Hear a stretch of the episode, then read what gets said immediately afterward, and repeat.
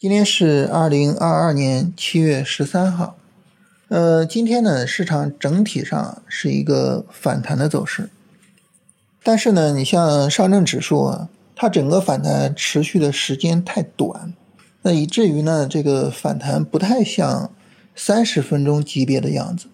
那当然，我们也可以说啊，像上证指数三十分钟上啊，MACD 呢，它也出红柱了。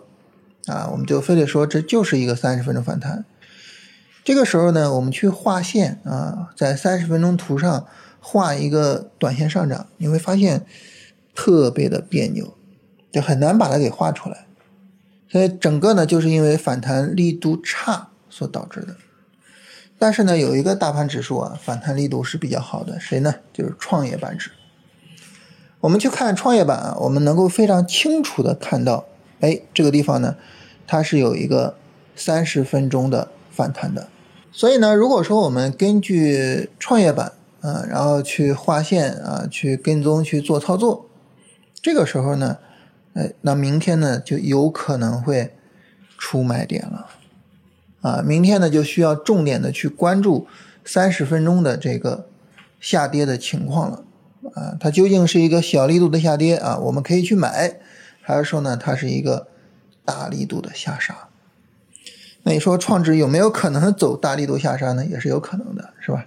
因为它现在反抽呢，正好是反抽到高位横盘区的下轨上。那这个地方有没有可能说有一个很重要的阻力啊？然后呢，它再持续跌下去呢？说不好啊，说不好。所以这个时候我们对明天的行情怎么处理呢？呃，我是这么考虑啊，首先。还是等三十分钟下跌展开，我们去看下跌展开之后的情况啊，这是最基础的，是吧？它如果说呢是大力度下杀，那这就没什么好讨论的了，对吧？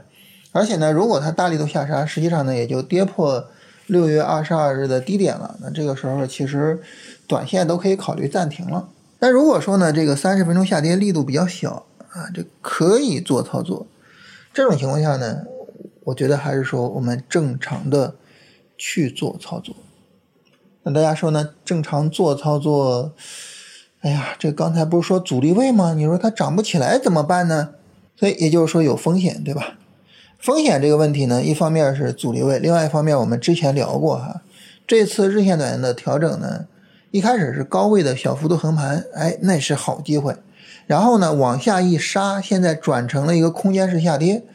这个机会的质量呢就下降了，啊，所以呢就整体上来说，这个机会价值还是比较偏低的。所以这个时候其实很简单，我们把仓位控制一下。你比如说我们之前聊嘛，就是高位横盘的时候，我们说可以做三到五成。现在这种行情呢，比如说我们给它个三成的仓位，啊，或者是三成以下的仓位。当你把这个仓位去控制好的时候，其实呢。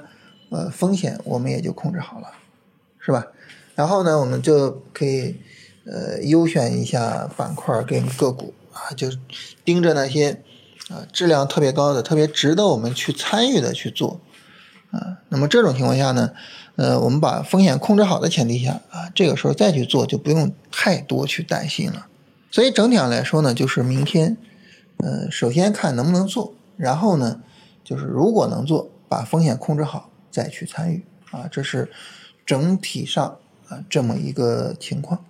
呃，这是我们聊这个行情啊，聊这个短线操作的问题。那其他级别呢？首先超短上，如果说短线能做，其实超短也就可以重启了，是吧？啊，这个很容易理解。呃，然后呢，我们来聊一下关于这个呃昨天那个话题啊，就是中长线的选股。啊，我们昨天聊呢，就是做定投啊，做波段啊，我们可以去选这个波段下跌力度小的那些成长板块、那些成长股，是吧？这是一个方向。那么今天呢，我们聊第二个方向，就是市场呢大跌啊，然后呢跌出来投资价值的价值股。同样的啊，我们还是先聊这个主语啊，就是价值股这三个字啊。昨天呢，我们聊成长股。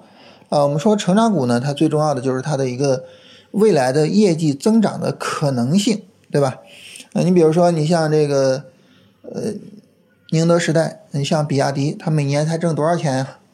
呃，但是呢，它的市值是多少呢？对吧？市场为什么愿意给它那么高的估值呢？那相比之下，你像中远海控，它每年挣多少钱呢？为什么市场给它的估值低的可怜呢？是吧？这是怎么回事呢？其实很大程度上就是因为这个宁德时代啊、比亚迪啊，市场看中的不是它的今天，而是它的明天；不是它此时此刻的业绩，而是它的业绩的增长性啊，就是成长股啊。呃，反过来呢，这个中远海控就是周期股啊，周期股我们明天再详细聊。所以成长性啊，成长股这是中长线投资，呃，长期持有一个永恒的主题。嗯，但是成长性啊，成长股这个东西呢，呃，对于很多的企业来说，可能是可遇而不可求的，啊，这个世界上呢，有大多数的企业，他们就是在稳定的去经营着自己的一个事情，然后呢，这个东西呢，它可能不好也不坏，它不增长也不衰落，它稳定的每年去经营，然后每年去，呃，做出利润，去提供现金流。啊，可能很多人是这样，包括你像很多小企业是吧？它可能很稳定的就这么活下去。你包括什么呢？包括这些成长性的企业，它的成长性也是会有上限的。任何一家企业的成长性都会有上限。你比如说，对于一家贸易企业，最简单的上限就是它物流是吧？它的商业渠道的上限，对吧？嗯，所以就是。在这种情况下呢，任何一家成长型的企业都有可能在某一天，在某个时候到了它成长性的上限，然后呢就开始不好不坏的持续的去经营。所以这个时候呢，其实能够找到成长股，这是一个非常特别的能力啊，非常牛的能力啊。我们能够看到的很多的企业，其实都是在不好不坏的生存着，这些稳定的啊。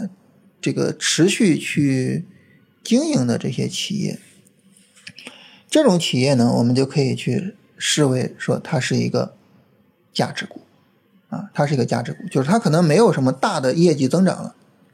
那这个时候大家可能会说啊，这个没有大的业绩增长了，是不是就是说啊这家企业它没什么意思了啊，你没什么投资的必要了，是不是这样呢？啊，并非如此。啊，并非如此啊，呃，之前呢，在股东大会上，有人问巴菲特这个问题啊，说你看两家企业啊，一家企业的业绩是不断的增长的啊，另外一家企业的业绩呢就很稳定啊，没有什么增长啊，那这个时候你说是不是说前者一定比后者好？巴菲特说不一定啊，对吧？你比如说这家企业啊，一年挣百分之四的利润。呃，每年呢以百分之四的幅度去增长，另外一家企业很稳定的每年百分之二十的利润，你说你投谁呀？是吧？那肯定去投那个百分之二十的那个那一家嘛。所以这个不一定的啊，而且还有一点是什么呢？还有一点就是那个债券思维，是吧？如果说一家企业它能够稳定的，你比如说像巴菲特说的每年挣百分之二十的利润，它没有什么业绩增长哈，就是稳定的，就是百分之二十，没有任何的业绩增长，这个时候它有点像什么？有点像债券。啊，每年可以给你提供这个年金，是吧？每年提供百分之二十，每年去提供年金，它有点像这个。这个能力其实对于企业来说也是一种非常可贵的能力啊。我可能没有那么强的增长，但是呢，我能够稳定的提供利润，非常非常强。比如说我们的工商银行，工商银行，你说这家企业它还会有很大的业绩增长吗？我们很难想象，是吧？很难想象，所以市场呢给工商银行的估值也特别低。但是呢，有很多的大资金其实投资工商银行，并且呢一直持有工商银行。为什么呢？因为工商银行每年几乎每年啊都给百分之五的分红，就等于你每年有百分之五十五的年金拿到手啊。然后呢？如果说啊，市场有牛市有什么的，工商银行价格上涨了，哎，这还有一个意外之喜，对吧？所以呢，就很多大资金就买了工商银行，就一直在持有啊，就是拿那个百分之五的年金。我们要知道啊，就是美国股市这么多年的历史，年化收益才百分之九。你想，我们老觉得美股比 A 股要牛得多，对不对？其实年化收益才百分之九。但是你要持有工商银行，每年啥都不用干就有百分之五，是吧？很可贵。所以价值股有它自己的这个独特的投资价值。那这个时候大家可能会问了哈，说这个价值股这么好，那这个时候你为什么前面还要加一个定语呢？还要加一个大跌跌出来投资价值这么一个定语呢？原因在于哈，这个价值股呢，当然它非常的好，对吧？但是有个问题就是，价值股这个东西，你一旦买贵了就麻烦了。为什么呢？因为它没有成长性啊，市场不会愿意不愿意给它更高的估值。你没有办法像成长股一样啊，我买的贵，但是我卖的更贵，然后我就赚钱了，没办法。所以你一旦把价值股买贵了，这个时候你会发现特别麻烦。你比如说，你像这个二零年的下半年，当时有所谓核心资产的牛市，对吧？我们都知道，啊，当时呃就是什么机械呀、电器呀、白酒啊，都飞的都都都看不见边了，对吧？但是你想，机械类的企业它能有多大的成长性呢？电器是吧？呃，电器呢，它的成长性很大程度上是跟着房地产走的。我们现在房地产这个情况，电器它的这个成长性也存疑，是吧？啊，当然就是你像什么扫地机器人啊，什么呃，就是就是这些新型的电器可能另说。但是呢，对于大部分的这个电器来说，其实它可能会是比较稳定的。所以，当他们被炒得那么高的时候，我们如果到那么高的位置上去接盘，就会非常非常麻烦。如果我们在二零年下半年啊，我们接盘了宁德时代，我们现在已经赚钱了，是吧？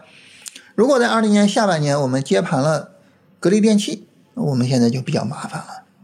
那为什么会有一个不同的结果呢？因为这两个票它的性质不一样啊，一个是成长性的票啊，成长性的票呢。它就是它的成长性没有被市场证伪之前，市场没有抛弃它，没有说啊这个我不行，我我不能再给它更高的估值了，就没有这个事儿之前，它会不断的去呃这个冲击我们对于估值的上限啊，把估值不断的打得越来越高，是吧？它的业绩本身又在增长，它的估值又在增长，那这个时候很容易就把我们给解放了啊。但是呢，你像对于价值股来说，它。没有大的业绩增长，没有大的估值的提升，啊，我们只能够慢慢的、慢慢的去熬，那你就麻烦了嘛。所以做价值股，做这种稳定的经营的企业，首先呢，他们是具有非常高的投资价值的啊。我们真正说，呃，选票啊或者什么呀，这其实是大头，啊，选到成长股，其实这个难度还是需要特别的这个这个。呃，对于商业的洞察力的，对吧？啊，但是呢，一定要注意，就是等它跌下来，等它跌下来，跌到足够有投资价值的时候，我们到时候再去考虑它。好了，那这个时候就有一个问题：什么叫跌下来，跌的它有足够的投资价值呢？其实我们就是考虑两个：第一个，它的业绩的情况；第二，它分红的情况。啊。它的业绩我们就假设就是稳定的，就是不会有什么大的增长的。当然，它如果说因为什么而有增长，那是意外之喜，是吧？就是一个稳定的业绩。还有呢，就是看它的分红啊，它每年的分红比例有多少。那这个稳定的业绩达到什么程度，说算有投资价值呢？我们可以和国债去对标，也就是大概啊，每年百分之五，大概可以和这个幅度去进行对标啊。如果说它的这个呃，每年的这个利润啊，能够达到它的市值的百分之五以上啊，这样呢，对应于市盈率就是二十倍的市盈率以下，这个时候呢，它就有最基本的投资价值。那当然越低越好嘛，股价越低越好嘛，是吧？然后这个市盈率越低越好嘛，啊，就是一个基本的，就是和国债和那个百分之五去对标。啊，当然，国债收益率也是不断变化的哈。我们一般都喜欢说百分之五，但它也是变化的，啊，就是这是一个最基本的对标工具，这也是一个最基本的去思考呃价值股的投资价值的一个工具啊。所以这是对于我们来说，就是呃价值投资的一个第二个方向，或者说我们做定投、做波段的第二个方向，就是去做这些价值股的一个方向啊。明天呢，我们聊第三个方向是做周期股的方向。我们一般都很鄙视周期股啊，都觉得这个周期股有什么投资价值？其实不是啊。从中长线投资来说，周期股的确定性比成长股和价值股都要强啊。这个呢，我们具体明天再聊。